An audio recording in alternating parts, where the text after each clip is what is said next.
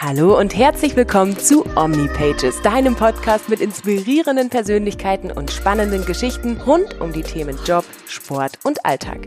Ich bin Amelie und euer Host. OmniPages wird vom Bergsportausrüster Bergzeit präsentiert. Klickt euch doch mal durch den Shop, das Online-Magazin oder die Erlebnisangebote. Mit dem Rabattcode OMNI10 bekommt ihr 10% Rabatt auf eure Bergzeitbestellung. Laut, abstrakt und persönlich. Das ist Alexander Höllers Kunst. Er sagt von sich selbst, er kann Dinge sehen, die andere Menschen gar nicht so sehen, weil sie in ihrem Alltag so vollgeballert sind mit Aktionen und Interaktionen. Und diesen Durchblick nutzt er für seine Kunst. Er selbst nennt sich The Emotion Artist. Den Schriftzug hat er sich quer über seine Stirn tätowiert. Ich freue mich jetzt mehr über ihn zu erfahren. Hallo Alexander. Hi, grüße dich. Danke für die Einladung.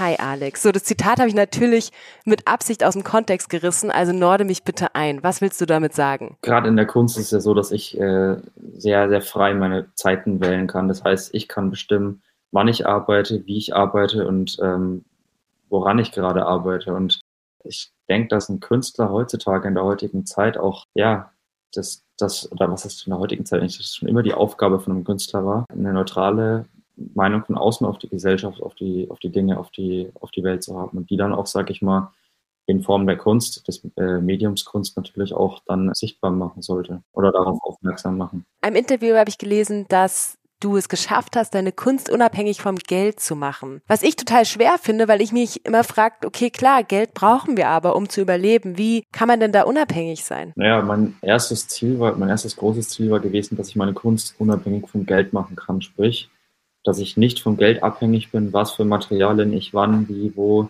in welcher Ausführung kaufe.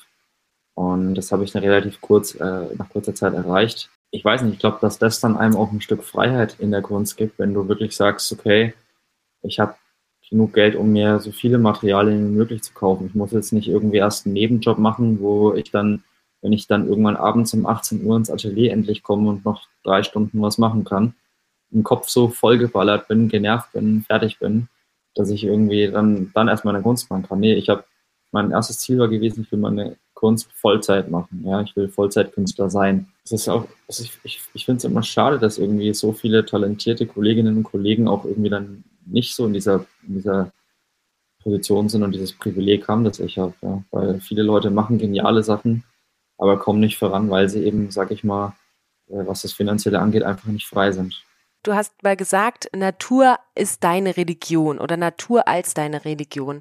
Und 2020 hast du eine Waldserie rausgebracht, so zum Thema Corona. Du hast dir sogar dein, dein Titel Sturm auf die Hand tätowiert. Was hat es damit auf sich? Na gut, also ich bin Künstler, ich sage, ich, ich finde, man sollte immer das äh, sichtbar machen, was auch in einem drin ist oder was einen wirklich interessiert.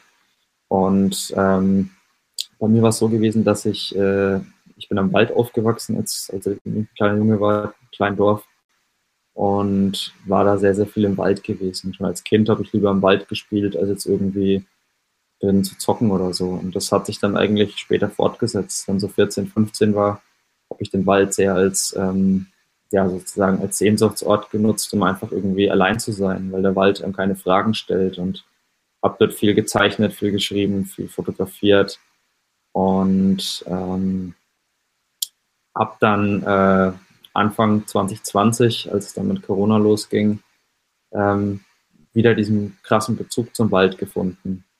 Und äh, weil man dann auch wieder mehr Zeit hatte, rauszugehen. Und irgendwie war das auch ein Ort, wo man sich, wo ich mich erinnert habe, wo man sich gut verstecken konnte. Und ja, da habe ich dann ähm, diese Serie eben Wald genannt, weil es einfach für mich äh, ein sehr, sehr aktuelles Thema war.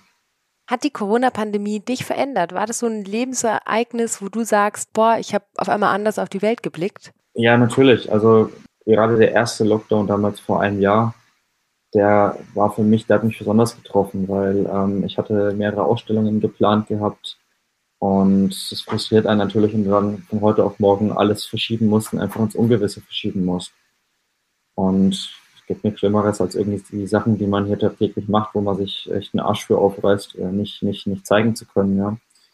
Und hatte dann im, im Juli die Ausstellung in Köln gehabt, in der Galerie Kaiser, Und die war nach zwei Tagen komplett ausverkauft gewesen. Ja, das war zum Glück zum richtigen Zeit am richtigen Ort, äh, zur richtigen Zeit am richtigen Ort. Und ähm, habe dann da auch, ähm, ja, wirklich, äh, das ist einfach toll angenommen worden von den Leuten. Und für mich war es allerdings so, dass ich irgendwie immer so zwischen so up und down gependelt bin, das ganze Jahr jetzt über. Also ich war teilweise auch wirklich total traurig gewesen, total fertig gewesen, habe irgendwie echt, war so teilweise fast schon in depressiven Phasen gewesen, als irgendwie einfach einen so, es kommt einem alles so, so lang vor irgendwie. Ja. Es ist so, auch diese Perspektivlosigkeit und ähm, diese Perspektivlosigkeit, die auch die Regierung irgendwie einem nicht gibt. Das ist so, was mich auch so ein bisschen aufregt. Ja, es ist, keine Ahnung, ich will, ich will jetzt hier nicht zu arg ins Detail gehen, aber so dieses, auch dieses Gespiele mit den Leuten in meinen Augen, ja, dass immer wieder dann das rausgezögert wird und dann noch fünf Wochen, noch sechs Wochen, noch vier Wochen und dann immer wieder die Schuld zum Bürger auch zugeschoben wird und die eigenen Fehler nicht eingestanden werden. Ja, ich meine, jeder macht Fehler, es ist passiert. Die Leute kriegen zwar einen Haufen Geld dafür, dass sie hoffentlich keine Fehler machen durch unsere Steuern, aber gut, das ist halt ein anderes Thema. Ähm, dass das halt dann irgendwie so wie soll ich sagen, so, so gehandelt wird. Das, das finde ich nicht richtig. Und naja, bin jetzt mal gespannt, wie die nächsten Wochen, Monate so, so aussehen, ob da jetzt endlich mal eine, eine Lösung, eine Organisation, eine Struktur reinkommt oder ob das weiterhin einfach alles so vor sich hin dümpelt und wir auch nur mit Lockdowns irgendwie bestraft werden. Cool, vielen, vielen lieben Dank für das inspirierende Gespräch. Wir sind aber noch nicht am Ende. Zum Schluss bringt jeder Gast mir drei Geschichten mit aus seinem Leben wo ich eine Lüge entlarven muss. Du hast also zwei Wahrheiten und eine Lüge mitgebracht. Und da bin ich jetzt sehr gespannt, was du mir für lustige Geschichten aus deinem Leben erzählst. Hau raus. Als Jugendlicher bin ich mit mehreren Freunden bei uns in die örtliche Brauerei nachts eingebrochen und wir haben dort Bier aus dem Hof geklaut. Das ist die erste. Okay, die klingt schon mal nicht so ganz, dass ich es mir nicht vorstellen könnte. Also Alexander beim Bierklauen klingt plausibel. Zweite ist, ich bin, ähm, das ist nicht ganz so lustig, ähm, ich bin als Kind mal vom Trampolin so hoch gesprungen, dass ich über diese Abdeckung, diesen Netzzaun rausgeflogen bin und habe mir dabei den Arm gebrochen.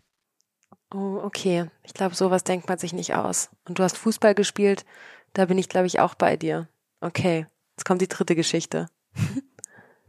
Die dritte Geschichte, ich war auf dem, ich war in Los Angeles gewesen, ähm, war im Taxi gesessen und mir ist aufgefallen, dass ich meinen Reisepass im Hotel Safe vergessen habe.